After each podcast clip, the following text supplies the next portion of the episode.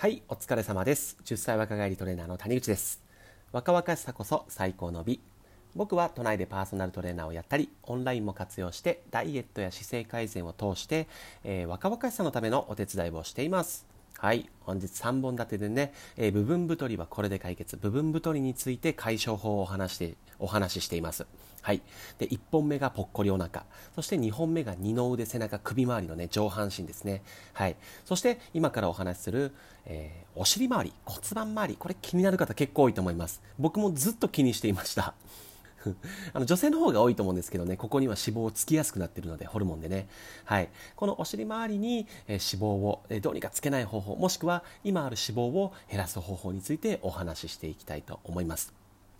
はい、まあやっぱりねこの骨盤周りって女性の永遠のテーマだと思うんですよお尻も下がってくるしなんかねぴっちりとしたズボンを履いた時に横に広くなんかドテーンってした見た目に見えちゃったりね後ろ姿も少しこう、うん、残念になっちゃうじゃないですか。ね、お客さんはそうやってお話ししてくるんですけれどもその上で解消法をお話ししていくんで最後まで聞いていただけたらと思います。はい、ではですね下半身まあいろんなねいろんなお話ありますけどもうこれです。使ってないからっていうのが理由です。使ってないからお尻周り。なんだよその話って思うかもしれないですけどこれもう使ってないからなんですよ。でお尻周りっていうのは何を使ってないのかというと股関節です。股関節周りの股関節周りを使っていないからお尻周りに脂肪がつきやすくなるというのが結論でございます。はい。じゃあもうちょっとね詳しくお話ししていきます。であのこれって別にお尻に始まったことじゃないんですよ。どの部位に関しても基本的には使ってないところには脂肪はつきやすくなります。はい、で体の仕組みってすごくあの面白くって皆さん想像してみてください。手とかあとは足先とかね。あと手首とか肘とか膝ってよく動かしますよね。関節だから。そういうところって脂肪ついてます。つかないですよね。そもそものつかないようにはできてはいるんですよ。動かす関節ではあるんで。ただやっぱり動いてない人ってそこにも脂肪ついてきたりします。はい。で体の仕組みとしてはじゃあ例えばえっ、とお尻周りねお尻周りを引き締めたいと思った時にじゃあ股関節その中にある動かす関節っていうのは股関節ですからお尻周りを使う関節ね。で股関節を使います。で股関節を使うことによってその周りの筋肉が刺激されますよね。そしたら筋肉の中にあるエネルギーが使われるわけですよ。ね、そうするとそのエネルギーをどこからか補充しなきゃいけないんです。そうですよね。ずっと使いっぱなしでエネルギー切れちゃったら動かなくなりますから必ず補充するんですよ。使ったらね。って言った時にあの効率を考えたらですよ。じゃあお尻の筋肉を使ったらどこからエネルギー持ってきた方が早そうですか？首周り？二の腕？当たり前ですけどもうすぐ上にあるお尻の脂肪からエネルギー持ってきた方が早いですよね。はい。そういう理由でやっぱり使っているところはですね脂肪っていうのが使われやすくなるので脂肪がつきづらくなります。逆に使っていないところは脂肪がつきやすくなるっていうことです。ね。まあだからあのー股関節周りって今ね本当に使わなくなってるんですよ。で股関節周り、まあ、歩く時とかも動かしてはいるんですけどね本当に使わなくなってきます。えっと例えばこれもどっかで話したんですけど今こう掃除をすること一つでもですよ、えー現代ではまあもう自動ロボットがいますよね。ルンバという。そしたらもう体まず動かしません。でちょっと前であれば、まあ、今も使ってる方はいると思うんですけど掃除機ありますよね。まあでも掃除機も基本的にはそんなに股関節をいっぱい広げるほど動かないじゃないですか。じゃあそれよりももっと一昔何だったかって床を雑巾で拭いてたと思うんですよ。あれだけ前かがみすればね股関節ってしっかり使う。そしてお尻の筋肉もしっかり使ってたわけです。他で言うと、えートイレどうでしょうか。まだ和式の、ね、トイレを使ってる方って少なくないですか？であそこまでしゃがみ込めばですよ。やっぱり股関節って使われるわけですよ。そういったふうに、まあ、日常生活だけでも股関節周りを大きく使うことってなくなりました。なので、えお尻周りがもう年齢問わずですこれね、あの50歳の前後の方もそうだし20歳前後の方も言ってきますからお尻を引き締めたいですとか股関節周りがあの骨盤周りがお尻周りがすごく体脂肪が乗ってて気になりますっていう方多いんですよ。ってなってくるとこれ年齢じゃないのでもう単純にそこを使ってないからっていうことが言えますね。じゃあここを使うねちょっとトレーニング、えー、お話ししておくとスクワットです。スクワットが僕はすごくおすすめです。スクワット。であの結構ね簡単にやれるのでスクワットやってみてください。じゃあ、えっと、前もねお話ししてるんですけれどもスクワットのやり方改めてお話しますね。足の幅は肩幅よりちょっと広いぐらいです。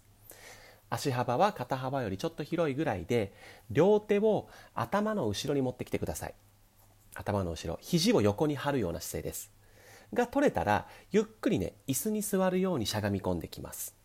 下の方にね、まあ、これが一般的なスクワット。で、えー、巷のスクワットではですね、まあ、太ももの角度が、まあ、斜めになる程度なんですよ。でもお尻股関節周りを使うスクワットっていうのは太もものラインが床と平行になるまでしゃがみます。もうほぼフルでスクワあのフルでしゃがみ込んでるぐらいの角度です。で今これ聞きながらちょっとやってみてください。どうです？えっとまあきつくなるっていうのはまずありますよ。ただそこまでしゃがみ込むと上がる瞬間にちょっとお尻使ってる感じしませんか？逆に斜めまでちょっとしゃがみ込む程度のスクワットって太ももの前が疲れるだけって感じしません？これね全然違うんです。はい。なのでお尻股関節周りを使いたい人はねその、えー、太もものラインが床と平行になるところまでのスクワットをしっかりやるようにしてください。はい。で回数としては、えー、まあ10回から20回を3セットぐらいやれればいいかなと思います。そうやってえちょっとずつちょっとずつ股関節周りお尻周りを使ってえ脂肪を落としていってください。もしくは脂肪をためないようにしてください。はい。大丈夫でしょうか？あの股関節周りがねやっぱり気になる股関節周りでいうとあのお尻もそうなんだけどあと太ももの内側とかですよねが気になる方ってね股関節も絶対硬いです。どうです？股関節柔らかいですか？開脚とか。まあ、開脚のその膝を曲げたバージョン。あぐらの状態で膝がどれぐらい下に下がるかとかやってもらうと多分硬いと思うんですよ。それってやっぱり使ってないというサインです。はい。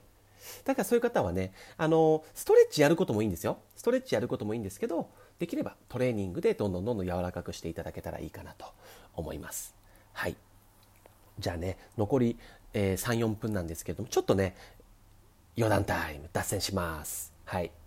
今ね、ストレッチと、えー、トレーニングのお話をさせていただいて、まあ、トレーニングのがいいよってお話ししました。これ理由があります。え、体硬かったらストレッチやった方がいいじゃんって思うじゃないですか。で、あのー、皆さんご存知ですかね、開脚、なん、なん、なんだったっけな、タイトル。1週間で開脚できる本だったっけな、みたいな開脚の本がめちゃくちゃ売れたんですよ。あこれほど体柔らかくしたいってニーズあるんだって僕驚いたんですけど電車の中でも広告やってましたしで体を柔らかくする方法ってもちろんストレッチも大事ですただですよそもそも論じゃあ体って何で硬くなるのっていうことから考えた方がいいです。それって、まあ、もちろん筋肉が硬くなってくるとか関節の動きが悪くなるっていうのもあるんですけれども結局動かしてないからなんですよ。で動かさなくなるとどうなるかっていうとですね、まあ、関節の位置がずれたりしてきます。もしくは、えー、その関節周辺の筋肉とか人体なんかがですねひっついちゃったりするんですよ。そうすると体のそのセンサーみたいなのが読み取ってで結果的に脳がそこの関節ちょっと不安定だからなんか、えー、よろしくない状態だから硬くしろっていう指令を出します。その結果硬くなってる人がほとんどです。なので僕はまあパーソナルトレーニングの中でストレッチをやることもあります。けど基本的にはねあのストレッチさせないんですよ。なぜかというとあんまり意味がないから。うん、こういうこのこの言い方がいいか分かんないけどちょっと乱暴だけど意味はあるんだけどただ結果的にあなたを幸せにするような柔軟性を、えー、ストレッチは与えてくれません。それは筋トレです。なのでちゃんとねあのスクワットをえー、2日に1回ぐらい繰り返しやっていけば間違いなく体柔らかくなってきますから。不思議ですよね。ストレッチしてないのに柔らかくなるって。でもそれは、えー、さっき言った関節の動きが良くなったり関節のずれていた位置が正常になったり筋肉同士がねこうひっついちゃってたこう癒着っていうんですけどね。なんか悪いことしてるみたいですね癒着ってね。そういうものがこう剥がれたりしてうまくこう動きが出るようになるので柔らかくなっていくんですよ。はい、でかつねそこに筋力筋肉の力がつけばより、えー、脳はですねあここっていっぱい動かしていいんじゃない？っていうふうになるのでより、あのー、活用できる意味のある柔らかさになってくると思います。はい、なのでこれもね考え方ですので、あのー、うん、ストレッチがね悪いわけじゃないですしあの運動始めは僕はストレッチの方をおすすめしてます。やっぱりちょっと柔らかい方がいいから。でも長期的に考えるとストレッチよりもやっぱりトレーニングの方がいいなと思っているのでトレーニングをお客様にも、えー、これを聞いていただいているあなたにもお勧めしたいと思っています。はい。っていう感じでしょうかね。うん。あのねやっぱりこれ勘違い解いとかないといけないなと思うのがまたこれ詳しく話しますけどあの体が柔らかかったらいいかっていうとね全然そんなことないですからね。むしろ体が柔らかいということは皆さん関節が緩いっていうことですよ。どうします？それがずれちゃったりしたら。絶対怪我するじゃないですか。あの僕痛めてる人いっぱい見てますから。大事なのは柔らかさもそうかもしれないけれどもしたたかさです。柔らかさの中に、えー、力強さがあることが、えー、必ず体は求められますのでぐっと踏ん張ったりとかねする力っていうのがないと意味がないのでぜひねこれを聞いていただいているあなたはストレッチもやりつつねやりつつ筋トレもてか筋トレをメインで考えていただけると、えー、僕は嬉しいです。はい。ということで部分太りはこれで解決しましたでしょうか？はい。またじゃあ明日をね楽しみにしていてください。最後までご視聴ありがとうございました。失礼します。バイバイ。